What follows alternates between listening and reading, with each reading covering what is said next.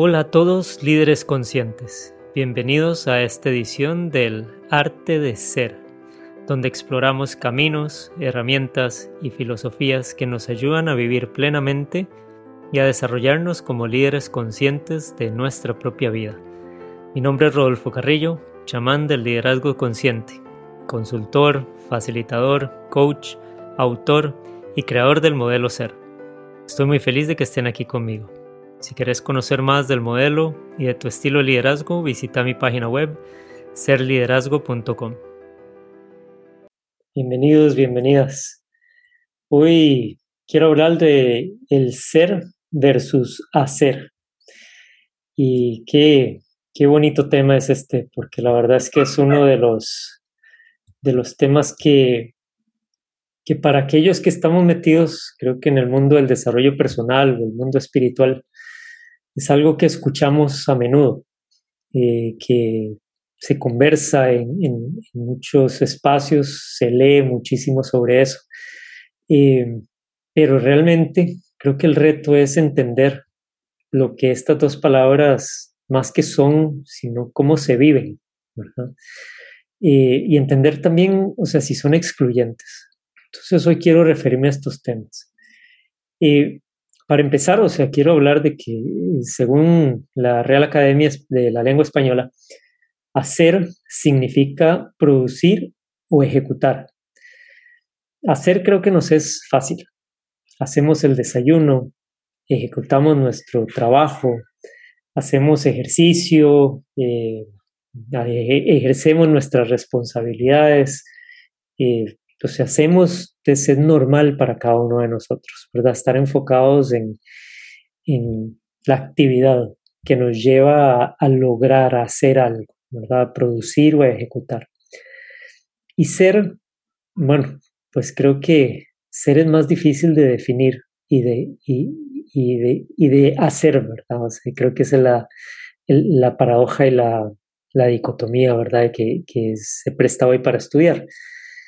Según la RAE, el ser, entre las muchas definiciones que tiene, significa esencia o naturaleza. Eh, pero, o sea, esencia o naturaleza, ¿qué significa eso mismo? ¿Cuál es nuestra esencia o nuestra naturaleza como ser humano? Creo que eh, en realidad debería ser más fácil de lo que pensamos, porque si ser es conectar o vivir desde nuestra esencia o naturaleza, pues debería salirnos fácil. No debería ser algo que se nos da naturalmente, ya que es nuestra, nuestra raíz.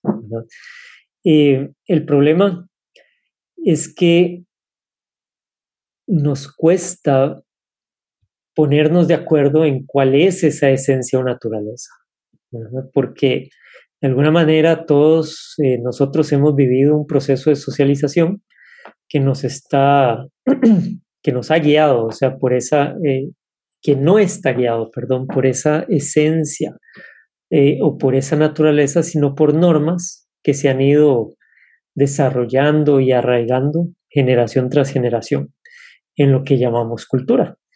Y, y entonces muchos o la mayoría de nosotros crecemos dentro de sistemas que nos van diciendo cómo deberíamos de ser, cuando en realidad lo que nos va diciendo es lo que deberíamos de estar haciendo.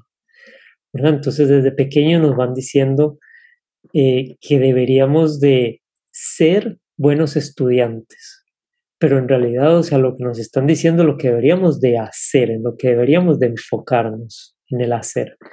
Eh, que deberíamos de ser eh, personas eh, profesionales capaces o personas exitosas con distintas definiciones de éxito, que no es el tema de hoy, pero que quiero hacer alusión a. y la verdad que, que poco se nos habla o pocas conversaciones tenemos de lo que realmente significa ese ese ser como tal, ¿verdad? Ese ser nuestra esencia. Eh, y bueno, pues hoy eh, quiero enfocarme en, ese, en esa esencia y lo que significa ese ser para mí, eh, producto de que a través de mi camino de estudio e introspección, he ido descubriendo en mí varias cosas y por ende estas cosas que he descubierto en mí no quiero de ninguna manera decir que es, eh, eh, primero, que es mi producción, o sea, porque sé que otros humanos lo han dicho antes que yo, lo han planteado antes que yo, pero sí quiero hablar de lo que ha sido, lo que he podido comprobar a través de mi propio camino y, lo que he llevado o intentado llevar a la práctica de manera repetitiva y creo que hoy es bastante que, lo que marca mi vida. Lo primero a lo que me quiero referir es que eh, entender nuestra naturaleza es fundamental o nuestra esencia es fundamental para, para poder desarrollar ese ser. Entonces, lo primero es entender que somos seres tribales o seres de manada, y por ende nuestra naturaleza es querer pertenecer a un grupo eh, o a un sistema mayor. Y que ese deseo de pertenencia nos lleva a lo que para mí es nuestra esencia. Entonces entender que al ser seres de manada, porque somos, eh, de hecho somos seres que solo no sobreviviríamos unos días en el mundo, eh, está en nuestra naturaleza pertenecer, está en nuestra naturaleza querer eh, ser parte de un sistema mayor, o sea, que nos cuide y por ende a quien cuidar. Entonces hay dos, dos, dos ejes fundamentales de, esa, de eso que quiere, que son el primero es ser amorosos y el segundo es ser compasivos. Y esas dos partes de nuestro ser, de nuestra naturaleza, de nuestra esencia, marcan nuestra experiencia y deberían de guiar nuestras acciones. Entonces, primero que todo, ¿qué significa ser amorosos? Cuando hablamos de, cuando hablo yo de ser amorosos, no hablo del ser amoroso desde una relación romántica, sino desde el amor entendido como aquello que todo lo puede contener, que tiene ese potencial de contenerlo todo. El amor en sí, o sea, como tal, no busca cambiar, sino que más bien acepta las cosas como son. Una madre que ama a su hijo recién nacido no lo ama por lo que hace, no lo ama porque sonríe o no lo ama porque tiene los ojos cerrados o porque los abre sino que lo ama por lo que es. No lo regaña por llorar cuando tiene hambre, lo acepta como es, sino más bien por el contrario, o sea, cuando el niño llora, cuando el niño se queja o cuando el niño no aparenta estar bien, la madre hace lo que puede hacer para satisfacerlo, para que esté bien, lo cuida, lo acompaña, lo acepta como es eh, y en su crecimiento, eh, lo acompaña en su crecimiento y le enseña.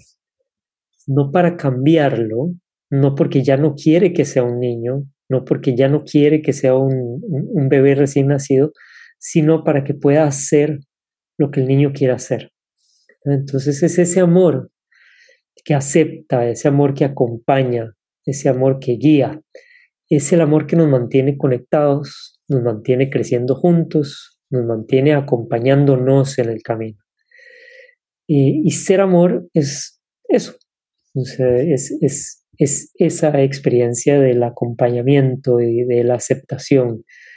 Y de hecho, cuando dejamos de luchar por cambiarnos y por cambiar las cosas alrededor es cuando realmente experimentamos ese amor.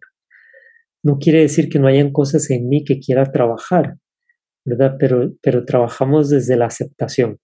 Y ese es todo otro tema que, que después podemos trabajar o, y, me gustaría tocar más a profundidad. pero bueno, está, está el amor por un lado y por el otro lado está la compasión. Y es eh, el fundamento de la convivencia en tribu, en sociedad o en grupo, es la compasión. ¿verdad? No es solo acompañarnos, sino que la compasión hace que cuando vemos sufrimiento, cuando vemos que alguien está mal, que le está pasando mal, inmediatamente hay algo que brota en nosotros que quiere hacer algo para aplacarlo. Esa compasión nos mantiene unidos en los momentos de dificultad. Entonces, podríamos plantearlo como que el amor es lo que nos mantiene unidos incluso cuando estamos felices, queremos disfrutar juntos, queremos compartir, queremos crecer juntos, queremos desarrollarnos, ¿verdad? Ese es el amor. Pero cuando surge algo que está, que, que genera sufrimiento, entonces lo que surge es ese deseo de, e, esa compasión, ese deseo de que ese otro esté bien. Y esa, esa, esas dos eh, cualidades están en nuestra esencia, están en aquello que somos por naturaleza, porque sin ellas no podríamos vivir en sociedad, no podríamos compartir como hoy compartimos. Si nosotros por naturaleza peleáramos, por naturaleza discutiéramos, por naturaleza, o sea, nos quitáramos, una madre nunca amaría a su hijo, porque le demanda sueño, le demanda atención, le demanda, o sea, dar de su propio cuerpo, o sea, para atender al otro. Y, y si la naturaleza de la madre fuera protegerse así y solo así, no lo haría. Es la naturaleza de cada uno de nosotros amarnos o acompañarnos y ser compasivos, ¿verdad? Y es cuidarnos.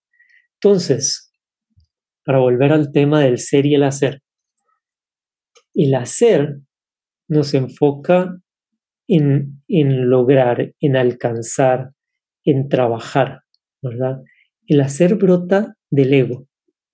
El ego que busca construir, hacer, eh, para lograr algo, para tener algo, para poseer algo. ¿verdad? Tiene una meta.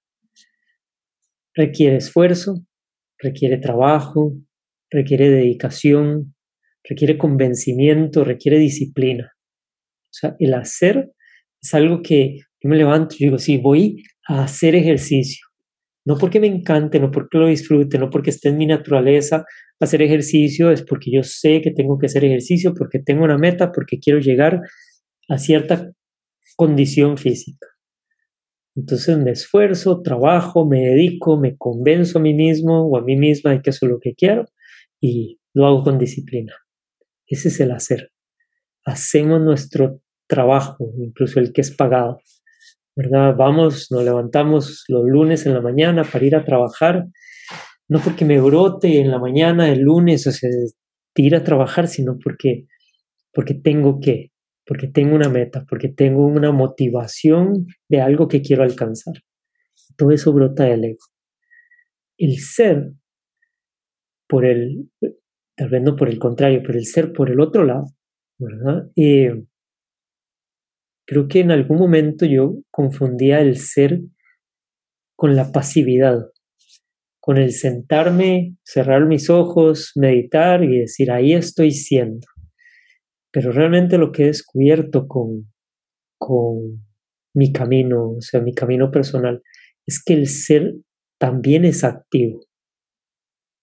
El ser también puede llevar al, al movimiento, a la acción en sí. Pero esa acción no brota desde el ego, no brota desde el alcanzar, sino que brota desde la naturaleza del amor y la compasión. Entonces, al brotar desde la naturaleza del amor y la compasión, no requiere esfuerzo, no requiere dedicación, no requiere convencimiento ni disciplina.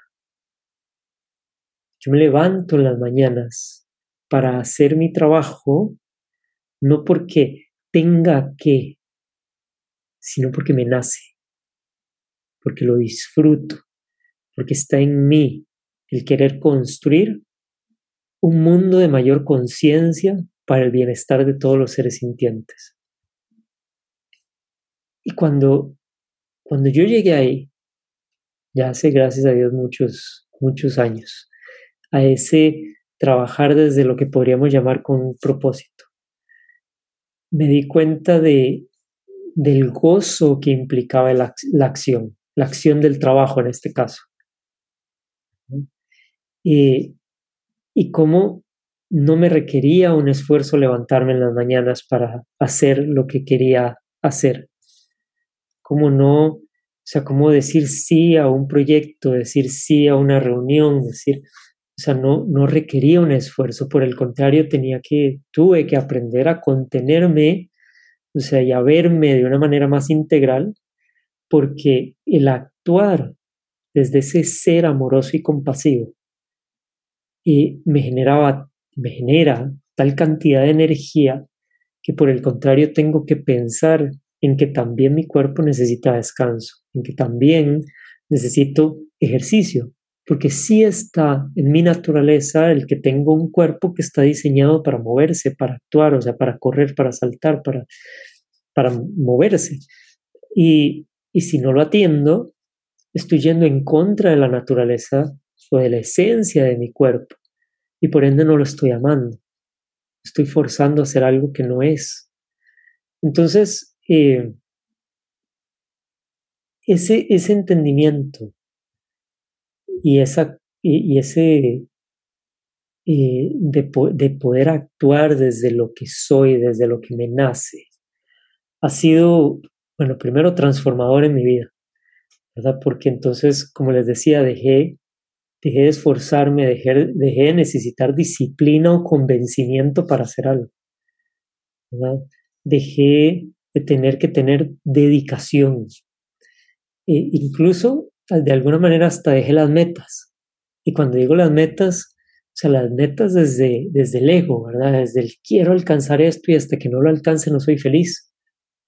¿verdad? Sino empecé a actuar desde, desde esa naturaleza esto es quien yo quiero ser, esta es la manera en la que yo me quiero presentar al mundo, esta es la manera en la que yo quiero sentirme y desde esa sensación, desde esa esencia de quién soy, quiero actuar.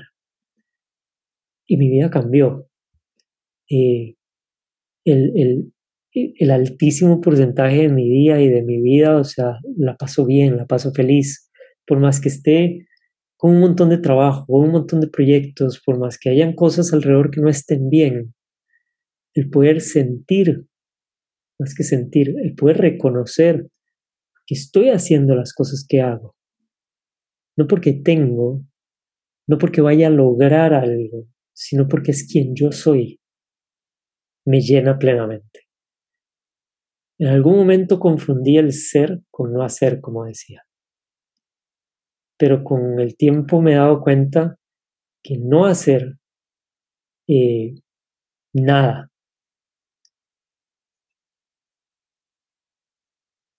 mm, realmente no es tampoco la esencia, o sea, no es tampoco mi ser. Entonces sí he estado en retiros de aislamiento, sí he hecho retiros de silencio, sí me tomo el tiempo para... Eh, me encanta la frase en italiano que es dolce di fare niente, ¿verdad? O, la dulzura del no hacer nada. y, ese, y, ese espacio para poder eh, permitirme experimentar la vida sin el sentir que tengo que moverme para lograrlo. ¿verdad? Eso es súper placentero. Pero realmente la esencia del ser en mi vida parte del poder actuar desde ahí, o sea, desde el amor y desde la compasión. Entonces, recapitulando un poco, y es cómo, cómo diferenciar el ser y el hacer. Y aquí tal vez me monto sobre el, podcast de la semana pasada que era sobre el ego. Mm, creo que esa es la primera revisión que tenemos que hacer y es desde dónde venimos, desde dónde, desde dónde me estoy presentando ante la situación que está frente a mí. Y, la situación que está frente a mí puede ser la meditación. incluso ahí también en algún momento lo experimenté, ¿verdad? el meditar para alcanzar algo el meditar para llegar a un estado específico, o sea, el meditar desde el ego, desde el hacer algo para llegar a algún lugar. Y claro, la meditación es, es mágica por, por, sí sola, ¿verdad? Y entonces rapidito nos, nos enseña que el meditar con un fin no se alcanza, ¿verdad? No tiene sentido, ¿verdad? El, el, meditar nos lleva por su naturaleza al ser. Entonces rapidito nos invita a, soltar ese, toda esa ansiedad por lograr, por alcanzar, eh, y nos lleva a esa, a esa esencia, ¿verdad? Y, y, cuando digo rapidito nos invita, no es que sea placentero y mágico, sino que rapidito me doy cuenta que cuando me siento con una intención de alcanzar un estado en específico, mi mente se vuelve loca, se acelera, lucha, mi ego se trabaja y se esfuerza y muy rápido me doy cuenta que no quiero estar ahí. O sea que surge la resistencia, surge la incomodidad, surge, surge toda esa dificultad. Entonces, rapidito la meditación nos invita otra vez a, a ese soltar, a ese, ok, eh, por aquí no es, ¿verdad? Esa no es la, desde esa intención no lo voy a, no lo voy a lograr. Eh, y, y, entonces la meditación por eso es muy poderosa porque eh, nos lleva por su naturaleza ese ser, eh, que insisto, no es pasivo, no es, no es sentarme a cerrar los ojos y desconectarme del mundo, por el contrario, o sea, es cierro los ojos y me conecto con la esencia, me conecto con el amor, me conecto con la compasión, y lo que quiero realmente es poder sostener ese ser en todo lo que hago. Entonces es hacer desde el ser. Eh, y rompemos esa, o he logrado yo romper esa, ese conflicto entre el soy o hago, entre el ser o el hacer. O sea, no tiene que haber conflicto entre el ser y el hacer puedo hacer desde el ser, hacer desde mi esencia. Y al hacer desde mi esencia sigo siendo. Y, y, ese, y eso es de las experiencias más plenas que podemos tener. Porque se puede llevar cada segundo de nuestras vidas. Nos hace reconocernos conectados con todo. Nos hace sentirnos plenos. Y cuando digo sentirnos plenos es porque la plenitud ya está ahí, o sea, ese, ese amor que nos, que nos conecta a todos, esa compasión que nos lleva a la acción, eh, ya está ahí. Lo único que, que es importante hacer o que es fundamental hacer es poder soltar esa idea del ego de tener que hacer para lograr para poder abrazar la acción amorosa y compasiva que brota de nuestra esencia, que es lo que somos.